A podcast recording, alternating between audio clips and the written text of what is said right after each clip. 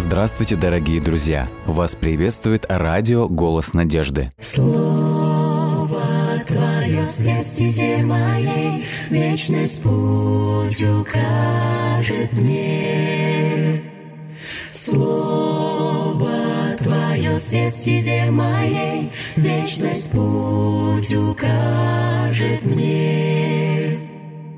Буду помнить я любовь Твою всегда, Мне каждый миг с Тобой дорог. Веди своей рукой в небесный град святой, И будь со мной Ты до конца.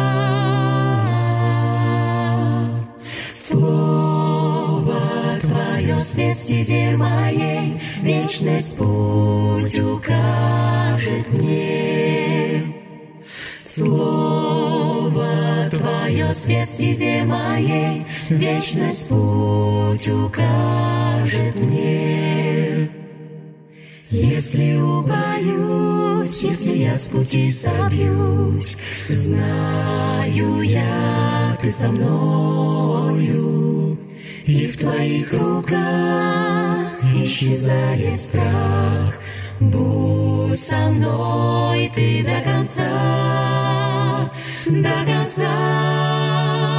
Слово Твое свет в стезе моей, Вечность путь укажет мне.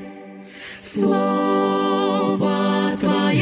стезе моей, Вечность путь укажет мне. Вечность путь укажет мне.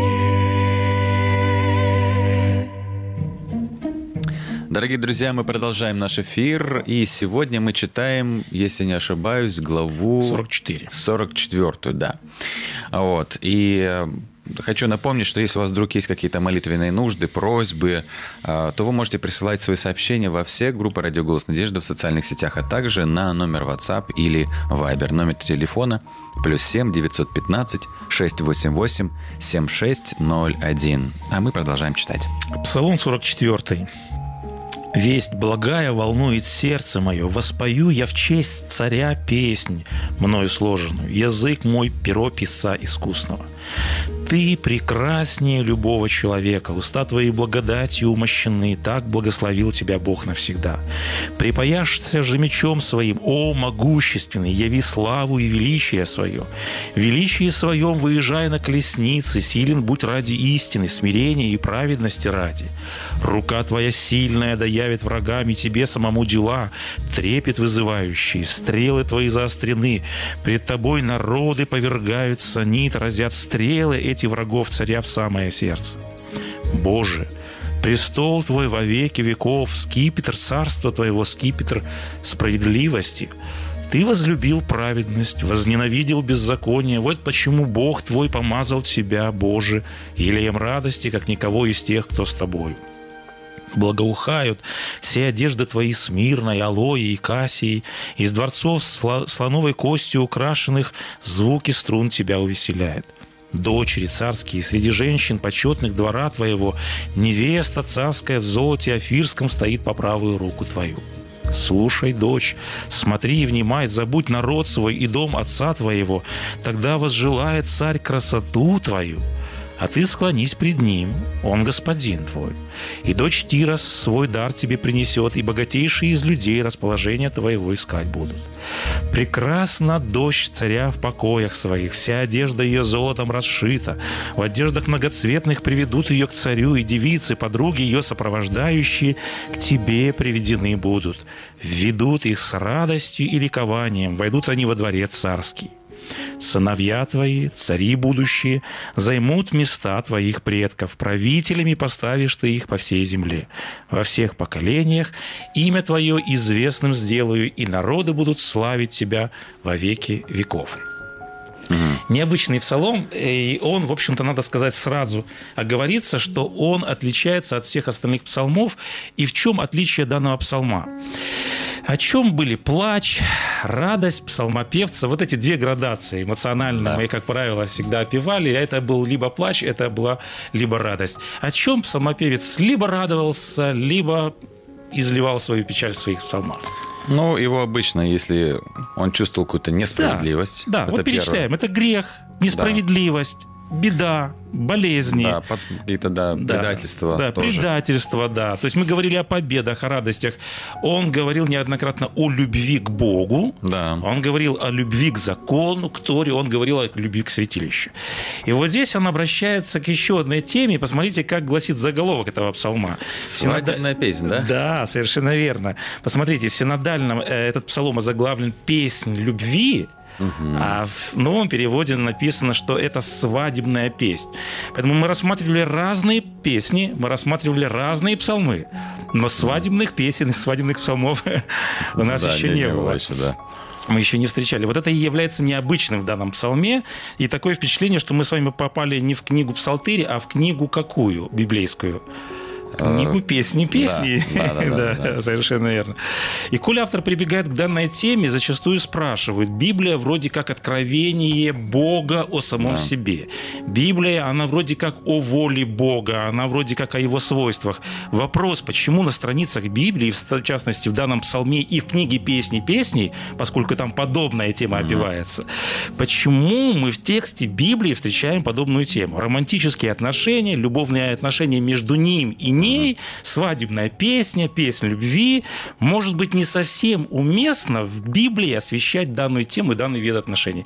Почему данной теме э, вот посвящается или нашлось место среди псалмов?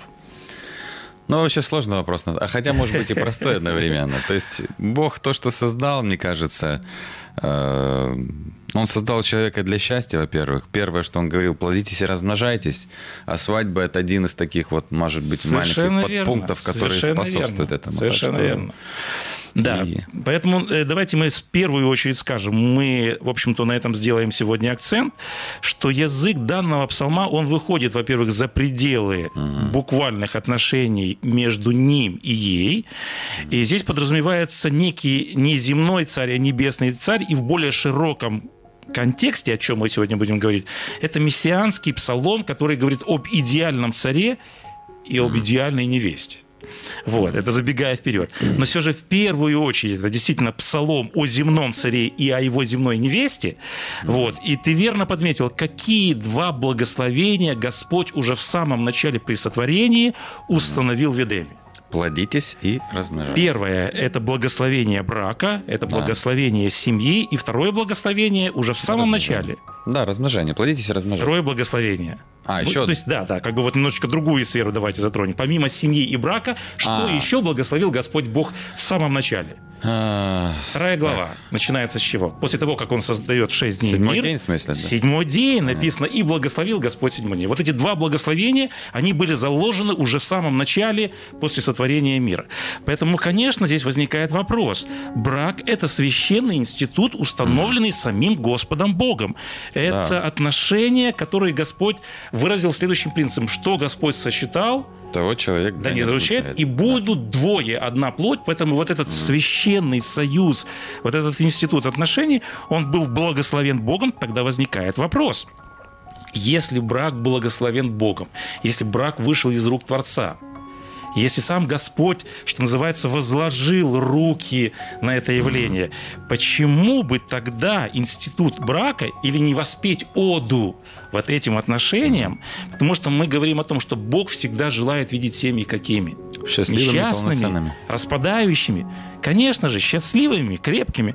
Поэтому Библия оббивает красивые, чистые, крепкие отношения между ней и им. Да, да. Вот, поэтому здесь подразумевается, что, к сожалению большому, сегодня этот институт разрушен.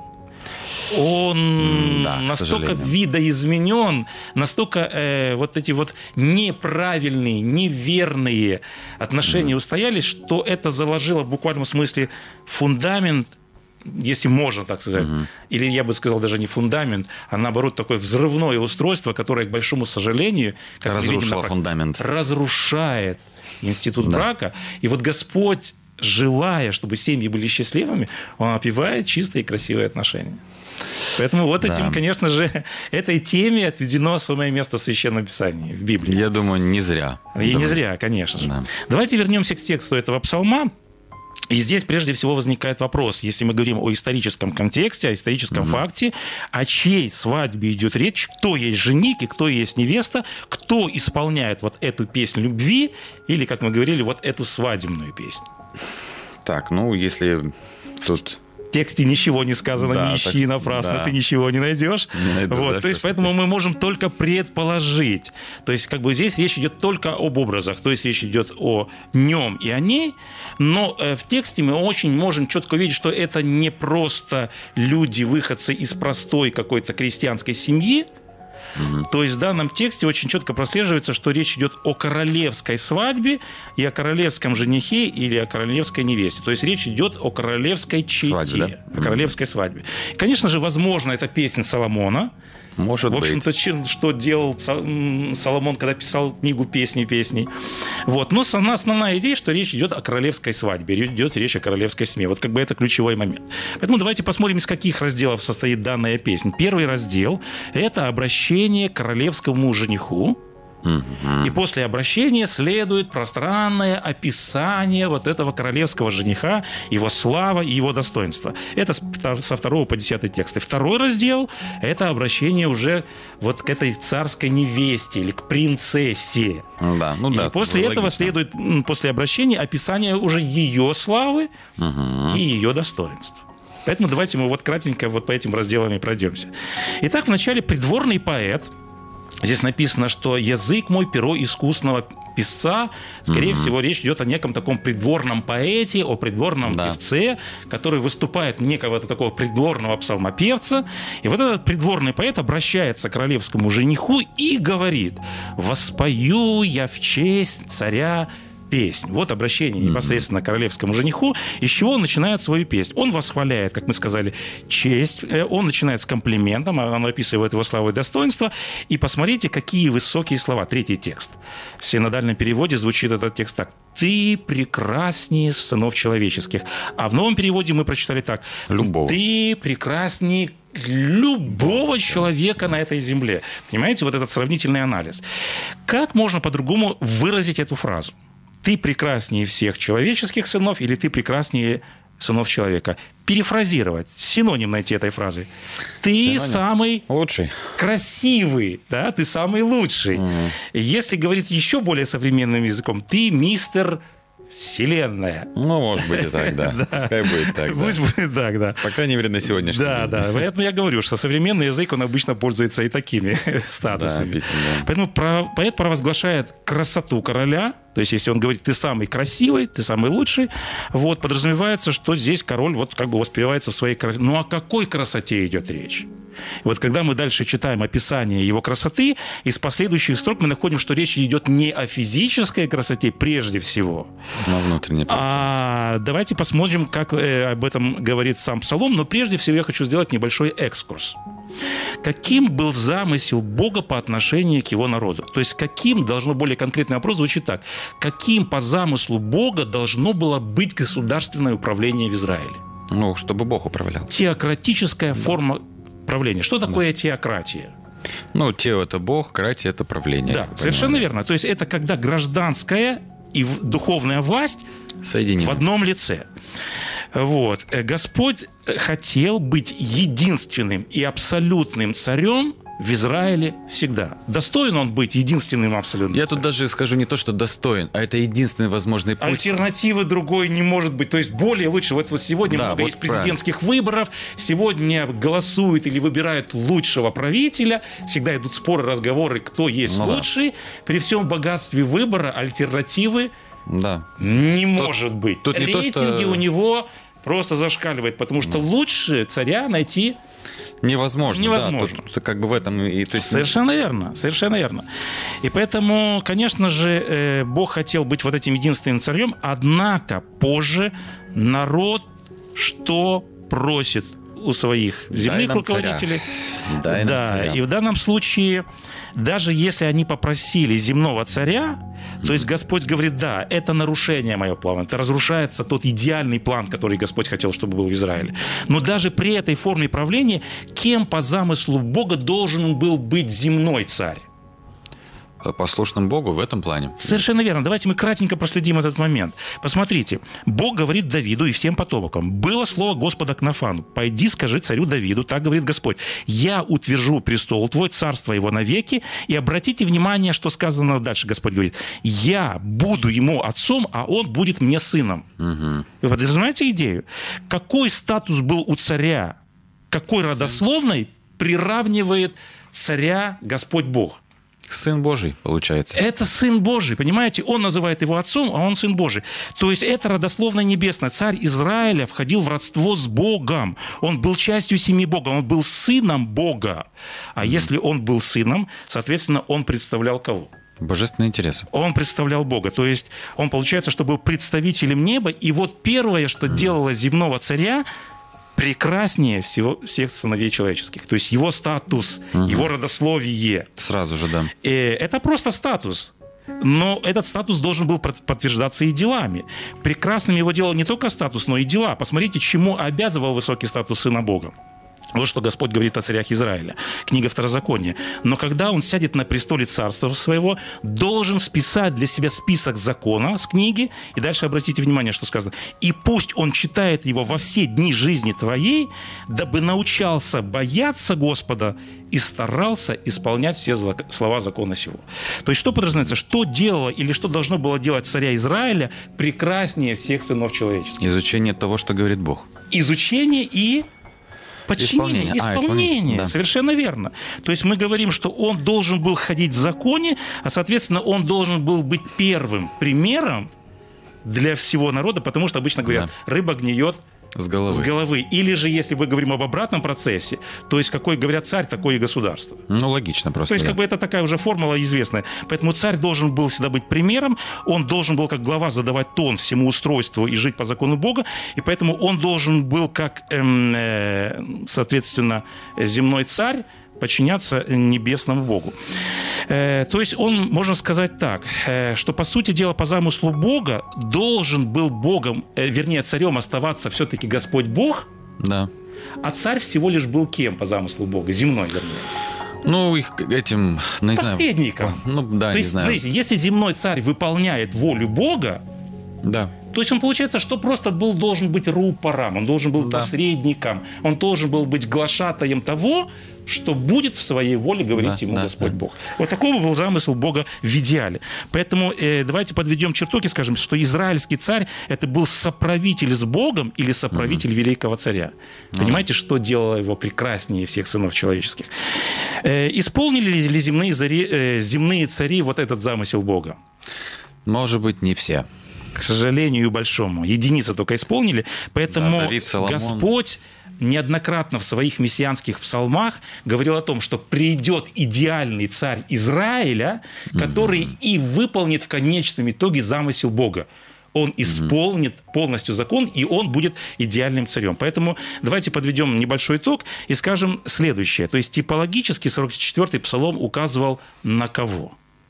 Идеальный царь, прекрасный Иисус. всех сынов человеческих, это, да, естественно, это Иисус. Иисус Христос. И дальше перечисляются различные его качества. Ты прекраснее любого человека, уста твои помазаны благодатью, силен ты будешь ради истины. Дальше написано, Божий престол твой во веки веков. Вот. И дальше написано, будет скипетр справедливости, милости и правосудия будет э, характеризовать этот псалом. И дальше сказано, ты возлюбил праведность. То есть это гимн или песнь идеального царя царей. Ну, да. И давайте буквально кратко, у нас уже не остается совершенно времени. Дальше воспевается песнь небес, э, вернее, царской невесте. Угу. И кратко в 10 стихе сказано, невеста царская в золоте афирском стоит по правую руку твою. И дальше сказано, смотрите, слушай, дочь, смотри, внимай, склонись пред ним, он господин твой. твой. Вот идеальное отношение фраза. идеального царя и идеальной невесты. Кем должна признавать царица э, господином. Вот, господином. И поэтому э, Господь всегда называл отношения между собой и своим народом в категориях брачных. Господь говорил, ты моя невеста, я твой небесный жених, поэтому он хотел всегда, чтобы невеста признавала господство небесного царя, небесного жениха и могла всегда поклоняться небесному жениху, небесному царю, как своему господину. Мы сегодня говорим о том, что наш Бог сегодня есть Господь Бог, царь царей, он восседает на троне. Давайте мы зададимся сегодня главным вопросом, вот из всех наших разрешений. Господь наш идеальный царь. Господь наш небесный жених, если говорим о том, что церковь его невеста. Давайте зададимся себе вопросом, царствует ли Господь в нашем сердце? Да, Он царь на троне, там небесном. Да. Царствует ли Бог в наш, на нашем троне?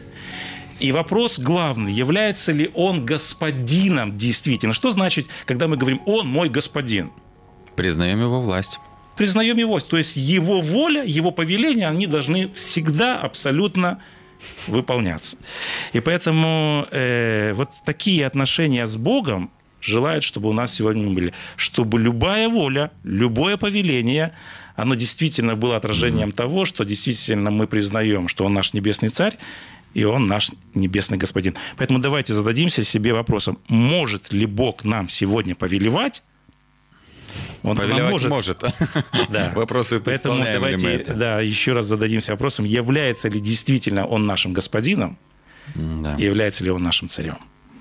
Так, ну хорошо. У нас есть молитвенные просьбы. Наталья Самарина прислала эти молитвенные просьбы. Угу. Прошу вас помолиться за работу и переезд. Угу. Вот. Также а, за создание семьи, а, Венеры, Саши, Анжелы, Наташи. Создание и... семьи, скорее всего, ее кого-то Да, это ее друзей, да, вот, вот, вот этих людей, которых она перечислила, да. Венера, Саша, Анжела, Наташа, Валерия. Вот, и также вот, наверное, мы сегодня говорили про свадьбы, вот тут она тоже э, говорит за свадьбу Егора и Наташи. Ага. И, видать, за финансы, которые предшествуют этой свадьбе, угу. чтобы у них все получилось, могли быть заработаны, заработаны средства для вот э, реализации, так сказать, этого мероприятия. Хорошо. Наш Небесный Отец, Господь наш и Бог, во имя Иисуса Христа, нашего Спасителя, мы вновь обращаемся к Тебе, к Небесному престолу в этот ранний час нового дня. Мы благодарим Тебя за милость, которая обновляется, и за то, что мы вновь можем учиться из Твоего Слова. Ты представил нам сегодня вновь красивые отношения, которые Ты желаешь, чтобы были между Тобой и Твоими последователями. Мы действительно хотим сказать вместе с псалмопевцем, вместе с истинными детьми Твоими, мы желаем исполнить волю Твою и закон Твой у нас в сердце. Мы желаем действительно, чтобы Ты был единственным царем и господином в нашей жизни. Поэтому мы просим Тебя, благослови нас в этих отношениях, и пусть во всем этом прославится Твое святое имя. Наша сегодня особая просьба Натальи, она просит о том, чтобы Ты содействовал ей в работе, чтобы Ты содействовал в жизненных обстоятельствах, связанных с переездом. Она также просит о создании семьи своих друзей. Мы не знаем, Господи, обстоятельств жизни этих молодых людей, этих людей, но мы просим Тебя искренно, о том, чтобы ты в этом важном вопросе также был добрым советником, доброй помощью и добрым покровителем. Мы просим также, Господи, о том, чтобы ты посодействовал и во всех финансовых вопросах. Мы живем в этом материальном мире, и мы также нуждаемся, Господи, в том, чтобы ты помогал и содействовал в данном вопросе, потому что ты сказал, что благословение Твое, оно обогащает. Прибудь с нами во всех наших жизненных вопросах и на всех наших жизненных путях. Просим об этом во имя Христа Иисуса. Аминь. Аминь.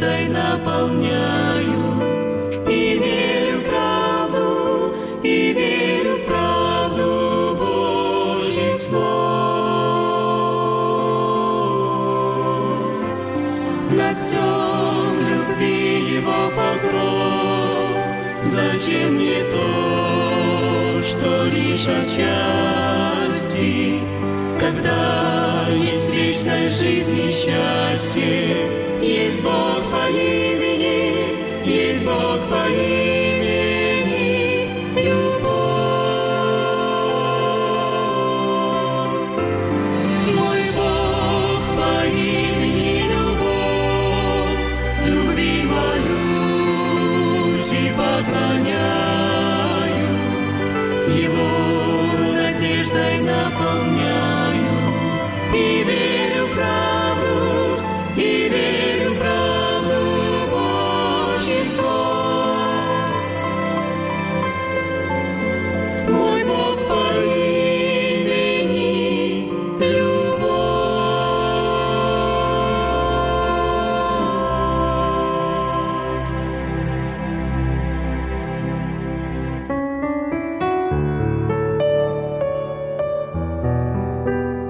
Когда ты пойдешь, они будут руководить тебя.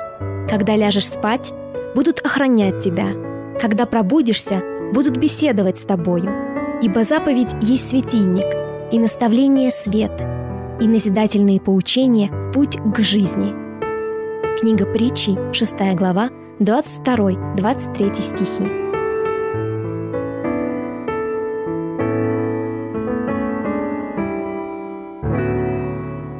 Дорогие друзья, вы можете оставить свои сообщения через WhatsApp и Viber по номеру плюс 7 915 688 7601 или позвонить нам на бесплатную линию, которая работает на территории Российской Федерации. Номер 8 800 100 ровно 1844. 8 800 100 ровно 1844.